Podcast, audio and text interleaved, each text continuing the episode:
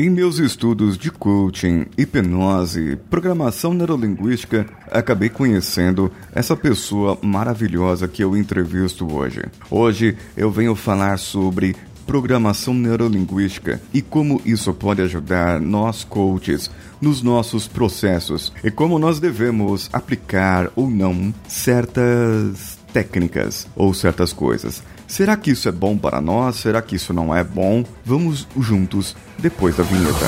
Você está ouvindo Coachcast Brasil, a sua dose diária de motivação. No programa de hoje, Paulinho Siqueira recebe André Pessia.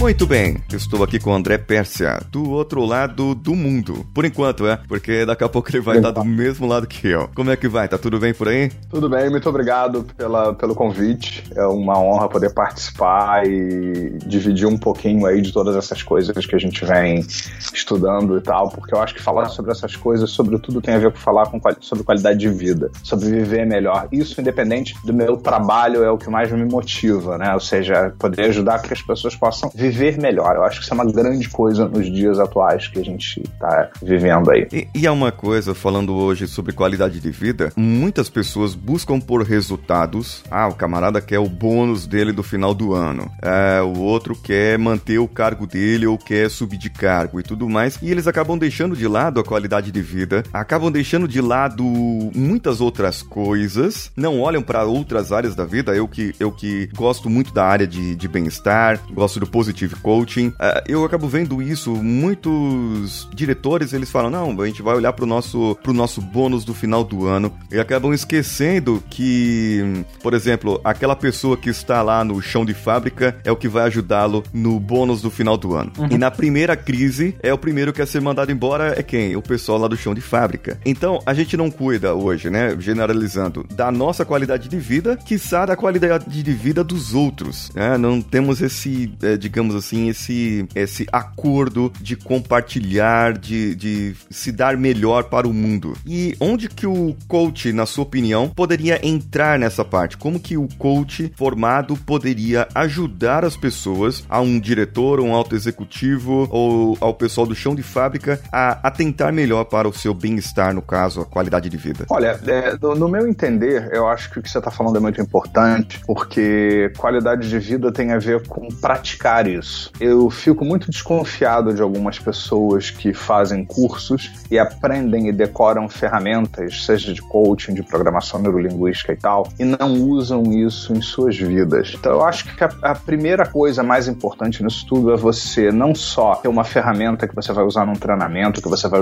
usar para otimizar a sua equipe, alguma coisa assim, mas também para te tornar uma pessoa melhor. A melhor maneira de você ser bom nessas coisas todas, eu entendo que é você usar na sua vida. Eu brinco dizendo que eu, eu nos últimos quase quatro anos eu gravei mais de 50 CDs. É, hoje não é mais CD, né? Tá virando programa de áudio porque a mídia física tá sumindo, né? Isso. Mas eu gravei mais de 50 CDs com temas de coaching, programação neurolinguística, junto com uma indução hipnótica e tal. E eu brinco dizendo em sala de aula que eu gravei para mim. E eu aproveito e vendo para as pessoas também. Eu faço para que eu possa ter esse benefício, para que eu possa pensar, fazer distinções, fazer novas conexões mentais, neurais, e isso me tornar uma pessoa melhor e, consequentemente, isso se reflete no meu trabalho também. Então, eu acho que a formação em coaching é muito importante para todas as pessoas, independente de você querer ou não ser um profissional de coaching. Eu tenho nas minhas formações em coaching que eu ministro pessoas que não têm a pretensão também de tornar coaches propriamente dito, mas são gestores, é, vendedores, pessoas que trabalham com equipes e tal. Então, eu acho que, independente de você querer ser um profissional, a, a manipulação, o conhecimento desse tipo de trabalho e principalmente o uso consigo próprio, são fundamentais, porque na hora que você for lidar com pessoas, você não vai estar lidando com alguma coisa estranha, você não vai estar lidando com alguma coisa diferente, você vai estar lidando com quem você é. Tem gente que diz assim, uhum. poxa, você senta ali, a gente dá pra ver que você faz uma indução e você improvisa, a coisa flui. Eu falei, claro, eu uso isso, eu vivo isso. Eu todos os dias, se não todos os dias, quase todos os dias, eu ouço induções minhas de outras pessoas é, famosas que eu tenho, para quê? Para estimular minha própria mente nesse sentido. Então, eu acho que a, o caminho vai muito muito por aí. É,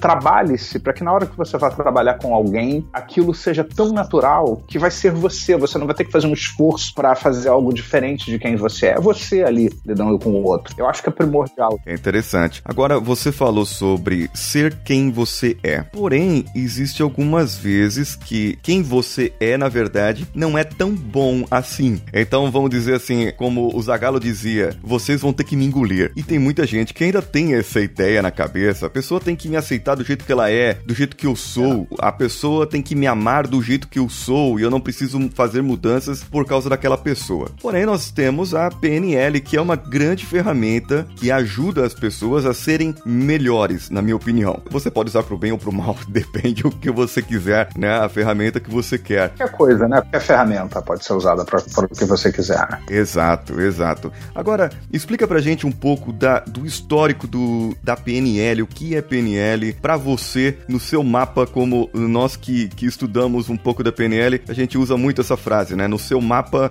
o qual que é a PNL para você? Respondendo a sua pergunta e pegando um pedaço do que você disse sobre tornar-se uma pessoa melhor, é, justamente a, a programação neurolinguística nos dá a responsabilidade de agir sobre a vida de outra forma. Se você analisar a palavra responsabilidade, você vai ver que responsabilidade significa habilidade para responder. Então, o tempo todo você pode escolher habilidades para responder ao mundo. Isso eu me lembro do Robert Diltz, que é um grande nome da PNL, que esteve lá desde o início com os criadores da PNL e que ele também é forte no coaching. E ele cita o Tim Galway, né, que foi é considerado o pai do coaching, quando ele fala do jogo interno e do jogo externo. O mundo acontece inúmeras coisas do lado de fora, isso é o jogo externo, e o jogo interno é como você reage a isso. Então, independente do que tenha acontecido externamente, a qualquer momento você pode agir sobre o jogo interno e processar coisas de outra forma, o que nos leva à questão do mapa, né? E já a história da PNL. A, toda a PNL é, pode ser entendida de uma maneira geral no modelo de comunicação da PNL. As coisas entram pelos cinco sentidos, elas são arrumadas, são organizadas, é, não cabe tudo que entra, então você deleta uma parte, ou seja, você fica com alguns pedaços daquilo que entra pelos cinco sentidos, uhum. você generaliza, ou seja, você passa por algumas experiências e, e, ah, eu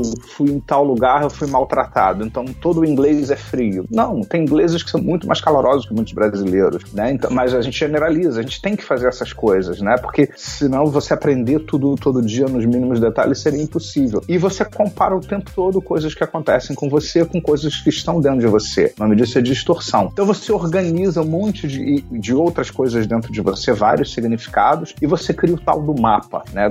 Tem uma, uma, um dos pressupostos da PNL, o mapa não é o território, o que significa que você não lida com a realidade, você lida com uma expressão da realidade. Quando você pensa em alguém, em alguma coisa, em algum lugar, qualquer questão, nunca você vai estar lidando com a coisa em si, você está lidando com a representação interna daquilo dentro da tua cabeça. O que, que é aquilo para você? As conexões que você fez, a forma como você arrumou isso dentro da tua cabeça. Então, quando eu digo eu gosto do Lano, eu não gosto do Lano, eu gosto de tal lugar, eu gosto de tal coisa, isso não é legal para mim, isso é bom para mim, são conexões que eu fiz e fui juntando esse colar de pérolas de conexões dentro da minha cabeça. Isso criou o meu mapa. Esse, o que está no meu mapa gera estados para mim. Esses estados influenciam a nossa fisiologia e a nossa fisiologia influencia o nosso comportamento. Então, se eu começo a ter conexões que me fazem ver o mundo de forma pessimista, depressiva e etc., isso gera um estado depressivo em mim. Eu, isso afeta a minha fisiologia, eventualmente eu posso ficar doente fisicamente mesmo, porque o órgão começa a funcionar diferente e tal. E o meu comportamento para o mundo vai ser um comportamento depressivo e essa é imagem que eu vou vender para o mundo. Então, é de comunicação da PNL que explica por que, que muitas coisas acontecem e por que, que é muito fácil muitas vezes para a PNL você interferir nessa cadeia para buscar novas experiências.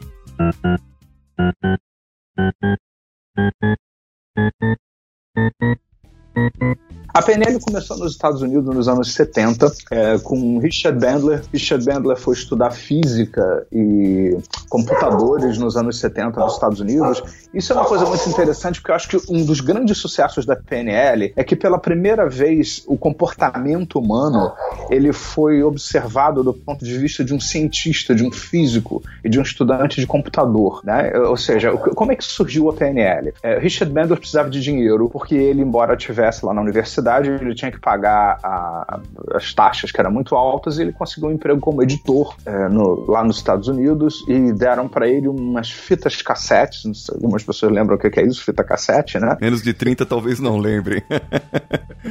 pois é. é e, e, aí ele tinha gravações do Fritz Perls, que foi um grande terapeuta da época, um gestalt terapeuta. E o Fritz Perls, ele tinha uma habilidade incrível de fazer perguntas que botavam as pessoas para pensar. Ele conseguia fazer as per perguntas bem pontuais e as pessoas ficavam chocadas diante dessas perguntas. E deviam pessoas do mundo inteiro estudar Fritz Perls e todo mundo tentava, como se faz no ensino tradicional, entender essas coisas do ponto de vista teórico. Ah, qual é a teoria por trás da Gestalt? Qual é a teoria? Quais são os modelos, etc e tal. Richard Bandler começou a ficar curioso com a forma como Fritz Perls fazia essas perguntas. Ou seja, como é que ele faz essas perguntas? Como ele usa a voz dele, né? Então, ele, ele ao, invés de, ao invés dele se preocupar com os porquês, ele começou a ir na direção do como. Como ele faz isso? E assim aconteceu com outro terapeuta. Ele conheceu Virginia Satir, que era uma excelente é, é, terapeuta familiar. Ela conseguia em minutos, em horas, mudar toda uma família. Uma vez ela fez na Argentina um, uma terapia familiar com milhares de famílias no estádio de futebol e saiu todo mundo mudado para melhor, assim. Ela, ela tinha esse dom. E Virginia Satir, Paulo, é mais dramático ainda, porque quando alguém pedia para Virginia Satir explicar o que ela fazia, ela não sabia explicar. Ela tentava e ninguém entendia nada. Nem ela sabia explicar o que ela fazia. Era muito intuitivo. Era muito natural, ela, né? É muito natural. Todo mundo dizia, puxa, ela é brilhante, mas ninguém pode aprender isso porque ela é tão intuitiva, nem ela mesma sabe explicar. Uhum. E Milton Erickson, grande terapeuta, conseguia resultados acessando da mente inconsciente das pessoas e conseguia resultados médicos, inclusive psiquiátricos, que ninguém mais conseguia. Então, Richard Bandler, depois com John Grinder, eles começaram a se perguntar como as pessoas fazem o que eles fazem, não por quê. Até outras pessoas estudaram Milton Erickson, como Jay Healy e outros, e tem lá um monte de teorias, só que ninguém conseguiu o que Richard Bandler e John Grinder conseguiram, que é modelar o que essas pessoas faziam, sem se preocupar muito com por que, que elas fazem o que elas fazem, qual é a teoria que explica. E, e outra, como elas fazem. Agora é interessante ele ter acesso ao próprio Milton Erickson, né? Sim, é, porque na verdade eles eram muito bem relacionados, né? Na verdade, uhum. eles fizeram um bom trabalho com Fritz Perls e teve uma outra pessoa muito importante também, que era um antropólogo que fez essas conexões todas, Gregory Bateson, que é considerado um dos avós da PNL, um antropólogo muito famoso, ele era vizinho do Richard Bandler, né? E ele que apresentou o Milton Erickson e disse: vocês têm que ir lá, porque ele viu a genialidade do trabalho que eles estavam fazendo. E Milton Erickson, inclusive, escreveu lá no livro que eles escreveram, ele fez o prefácio do Padrões Hipnóticos de Milton Erickson, que Bandler e Grinder é, escreveram. Milton Erickson disse: esses, essas pessoas conseguiram identificar o que eu fazia que nem eu mesmo sabia que eu fazia. Então, na verdade, a PNL começou como um projeto de modelagem, ou seja, modelar essa excelência, modelar o que esses grandes terapeutas faziam, porque eles tinham resultados dramaticamente superiores a todos os outros de sua época. Eles conseguiam resultados incríveis. E quando eles começaram a pegar o que eles faziam é, e reproduzir em outras pessoas, sem se preocupar com teorias, o que estava por trás, eles começaram a obter os mesmos resultados. Tanto que a PNL existiu durante uns cinco anos sem nome, não havia o nome PNL. O nome veio mais em 1974, 75, quando eles fizeram o primeiro livro PNL 1, que aí já entrou Robert Diltz participando também, Judith Delosier e outros. Quando eles deram um nome para isso, porque no início eles chamavam grupos de Gestalt e outras coisas assim. Uhum. E aí a PNL continuou e nunca mais parou com esse espírito de modelar a excelência, ou seja, o que as pessoas fazem, como elas fazem o que elas fazem. Por exemplo, uma das técnicas mais famosas da PNL, a técnica da cura de fobia, que realmente é incrível. Você, em meia sessão, se você não for muito rápido, em meia sessão você cura a fobia de uma pessoa. Né? Então, eles pegaram várias pessoas que se curaram espontaneamente de fobias e identificaram o que, que eles fizeram sozinhos para se curar da fobia.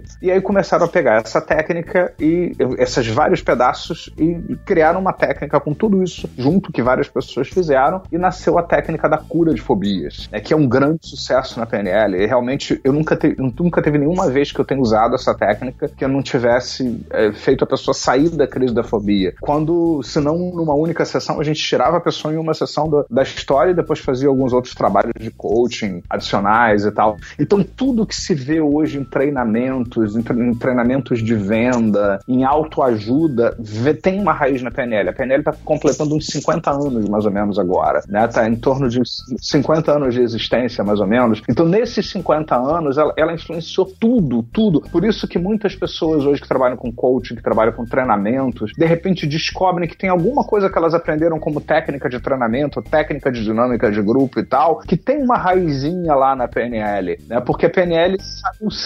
influenciando e mudando tudo. Por isso surgiu o coaching depois, né? Surgiu vários treinamentos específicos, surgiu autoajuda, de uma maneira geral.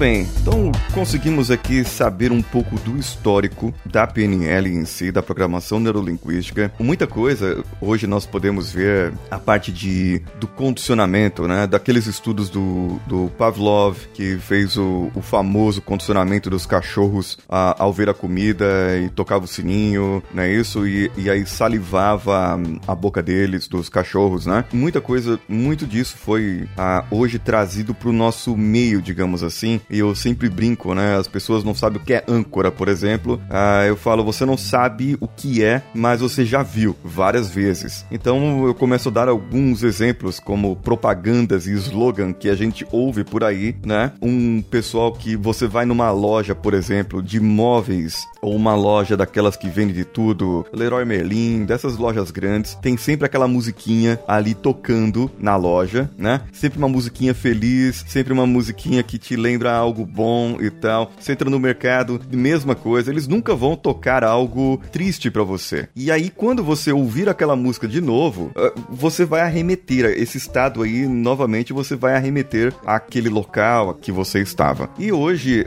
uma das ferramentas da PNL, né, que é muito utilizada pelos coaches, e eu já vi muito quando eu estava no começo, eu não, não sabia utilizar muito bem. Hoje eu consigo utilizar essa ferramenta da âncora em outros níveis, como o desencadeamento e, e, um monte de coisa aí que a gente faz que é possível se fazer com âncora hoje em dia. Inclusive um, um fato engraçado. Ah, até eu vou contar aqui um negócio, hein? Agora, vou me abrir aqui agora. Já há algum tempo eu pesquiso, busco, estudei PNL, fiz algumas formações e preciso fazer algumas outras também. Porém, eu estava com um amigo meu, me falou do filho dele que não estava indo muito bem nas provas, não estava indo muito bem na, no material e tal, na, nas aulas. E lá no grupo de hipnose prática que a gente tem lá no Telegram, o Samed me mandou um vídeo seu. Eu fiz essa pergunta lá, o que, que eu posso fazer? Aí ele mandou um vídeo do André Pérsia para mim, de um treinamento, falando sobre a técnica do chocolate Godiva. E foi batata, foi batata. Eu cheguei lá, comecei a conversar com o garoto e eu identifiquei primeiro o padrão de aprendizado dele. Percebi que ele era uma pessoa do visual, porque ele gostava da matéria de geografia, né? E gostava de jogar videogame. Então, primeira coisa, eu, eu modelei o garoto, entendi como ele fazia, como ele aprendia as coisas. Então, aí eu detectei que ele era visual porque a professora de geografia, ele contou que a professora fazia desenho, a professora mandava eles fazerem atividades e mostrava mapa e tal, então ele ia muito bem. Ele tirava nota alta em todas as matérias. Só que a outra professora de outras matérias era só aquela teoria, teoria, teoria, e ele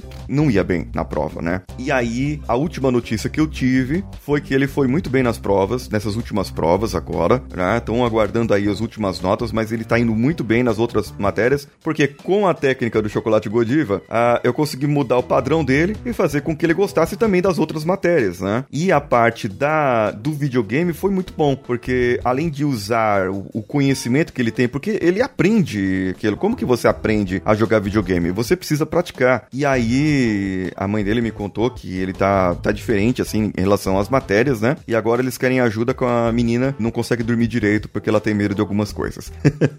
é, é, interessante isso, né? Ver como que a gente consegue mudar uma, um padrão de pensamento de uma pessoa, só que é quando a pessoa quer mudar. É, é esse o, o, grande lance aí. Se a pessoa não quer mudar, eu não vou falar pro camarada para de fumar se ele não quer parar de fumar. É, você colocou uma coisa muito importante. Uma das coisas mais importantes para mudança é a gente entender que você tem que se abrir para mudar, né? Pelo menos ter uma curiosidade para mudar. Isso é uma coisa muito importante. Às vezes eu tenho mães também que trazem filhos, que eu também atendo na clínica no Rio de Janeiro, em Niterói, como psicólogo clínico. Só que eu, eu não faço mais psicologia tradicional há mais de 20 anos. Eu só trabalho basicamente com PNL, hipnoterapia, porque não tem sentido eu usar psicologia tradicional, que é uma coisa que não leva a lugar nenhum. É, é, você fica anos falando de uma fobia e não cura, às vezes, quando em uma sessão eu, eu consigo, né? Então, na verdade, o, a pessoa tem que se abrir para mudar, ela tem que querer, tem que ter essa curiosidade. E uma das coisas que caracteriza a PNL PNL, que eu acho que é muito importante. Hoje é importante dizer também que PNL é uma psicologia, embora ela não tenha sido feita para ser uma psicologia, ela, ela foi feita para ser uma metodologia para as pessoas poderem usar, mas desde 2012, por conta da quantidade de trabalhos acadêmicos que começaram a surgir e terapeutas usando no ambiente terapêutico, desde 2012 a PNL é considerada uma psicologia, inclusive no Brasil, se você é psicólogo clínico, você tem formação em PNL, você, pelo, pelo menos o Conselho do Paraná, onde eu dou curso, já autoriza, principalmente sabendo que faz comigo, que sou psicólogo também, você pode botar lá Practitioner em PNL, Master Practitioner, Trainer em PNL, junto com o seu CRP de psicólogo. O Paraná, como sempre, sai na frente, né? Uma, uma série de coisas. Mas uma das coisas muito interessantes da psicologia da PNL é a mudança da estrutura. Porque a maioria das terapias convencionais, elas priorizam muito o conteúdo. O que, que significa isso? A sua história de vida, o que aconteceu, a sua biografia, e aí fazem uma grande investigação a respeito da vida, do passado da pessoa, de como as coisas aconteceram. Não é que isso não tem importância na PNL, até, até pode ser, mas a PNL não precisa dessas coisas para mudar uma pessoa. Porque justamente uh, os estudos da PNL foram apontando para a estrutura, que inclusive o conteúdo, ou seja, se eu sou deprimido, se eu sou, se eu, me, se eu faço depressão, se eu faço angústia, se eu faço qualquer coisa assim, isso significa que eu monto uma estrutura que permite que isso aconteça. Por exemplo, uma pessoa deprimida, quando você analisa as chamadas submodalidades é, do, do, sensoriais da pessoa, você vê que o deprimido não é para cada um é uma coisa diferente. Mas, por exemplo, o deprimido fica vendo imagens em preto e branco distantes na forma de uma fotografia, sem sente um aperto no peito. Eu, eu tive uma pessoa uma vez no, no, no, consultório que, antes dela entrar na minha sala de atendimento, no corredor, ela disse assim: Eu vim aqui escondida da minha psicanalista. Eu falei, puxa, que chato você ter vindo escondido, né? Mas é, tem muita gente assim, inclusive psicanalista, que vem escondido dos colegas e dos clientes, né? Porque não tem pode medo. admitir que, que vai fazer essas coisas. Ela disse assim: Pois é, eu há muito tempo eu tô sentindo um aperto no peito, uma angústia, uma coisa me apertando assim, né? É, ela fazia o movimento de girar, apertando a minha garganta e ela fazia assim, e eu fico lembrando de alguma coisa, e ela botava a mão assim na frente do rosto, como se tivesse uma, uma imagem despencando em cima da testa dela. E aí a minha terapeuta disse que eu tenho que ficar anos lidando com isso, que demora mesmo, que eu tenho que ficar anos lidando com isso, com essa dor, entrar na dor, sentir a dor. E pode ser que se eu fique anos e muito tempo lidando com isso, eu já tava com dor só de ouvi-la, né? Ah, eu tô com isso, dor né? aqui agora. Aí pode ser, é, pode ser que eu melhore. Aí eu falei assim, faz o seguinte, essa, tem uma imagem aqui na frente do seu rosto, não tem que você estar com a mão assim despencando? Ela falou, tem. Eu falei, faz assim, pega essa imagem, tá aqui, o que, que você tá vendo? Ah, tô vendo isso, isso, isso. Pega isso, imagina lá daqui a, um, 500 metros ali na frente, pequenininho, ao, ao contrário, coloca uma parede de vidro, tá apertando aqui na garganta, não tá? Solta aqui na garganta, solta o corpo e pega essa imagem que tá lá longe e começa a fazer ela ficar preto, branco, preto, branco, agora bem rápido. Ela fez isso em meio minuto, ela falou assim: sumiu, foi embora. Uhum. Eu falei, pois é, muitos anos, né? Muita dor, muitos anos. ela falou: posso ir embora? Eu falei: não, agora você vai lá pra cima, porque entre outras coisas você vai me pagar, porque a gente já começou a trabalhar aqui, né?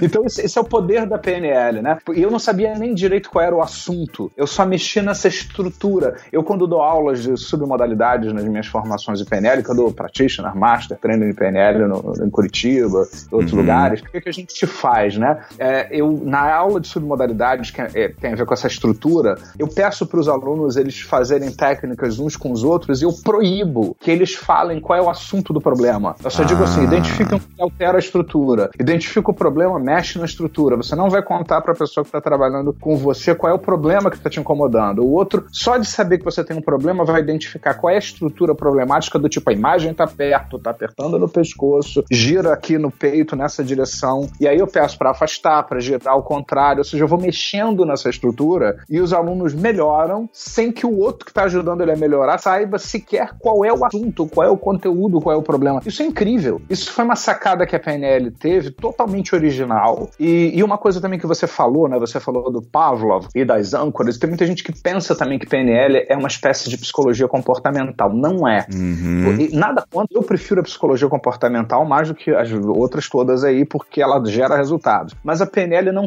não trabalha só mudança de comportamento. É, ela trabalha mudança de comportamento, mas ela leva em consideração emoções, ela leva em consideração valores, crenças, uma série de outras coisas que a psicologia comportamental também não trabalha. Você trabalha sim o comportamento, a mudança do que você vai fazer. Existe essa coisa do fazer, do, do, da construção de resultados, mas existe também alguma coisa muito mais profunda é, no trabalho da PNL que a psicologia comportamental não abarca, que é lidar com crenças, lidar com emoções, lidar com o significado das coisas. É uma experiência bem mais rica para a pessoa. Não, não se busca só uma mudança de um comportamento. O comportamento também muda, mas você mexe numa estrutura muito mais completa. Entendi. É uma, uma questão ali, por exemplo, se você for falar de comportamento, você está falando de. Se a gente for comparar com a pirâmide de Robert Diltz, né? É, você está falando só da base ali, né? Você não está indo para as outras áreas. De níveis inferiores, já. Você está indo só no nível inferior. Você pode até ter alguma transformação ali, mas as outras transformações que são importantes e que geram mudanças, você acaba não trabalhando e aí pode ser que essa mudança aí não seja tão efetiva lá para frente.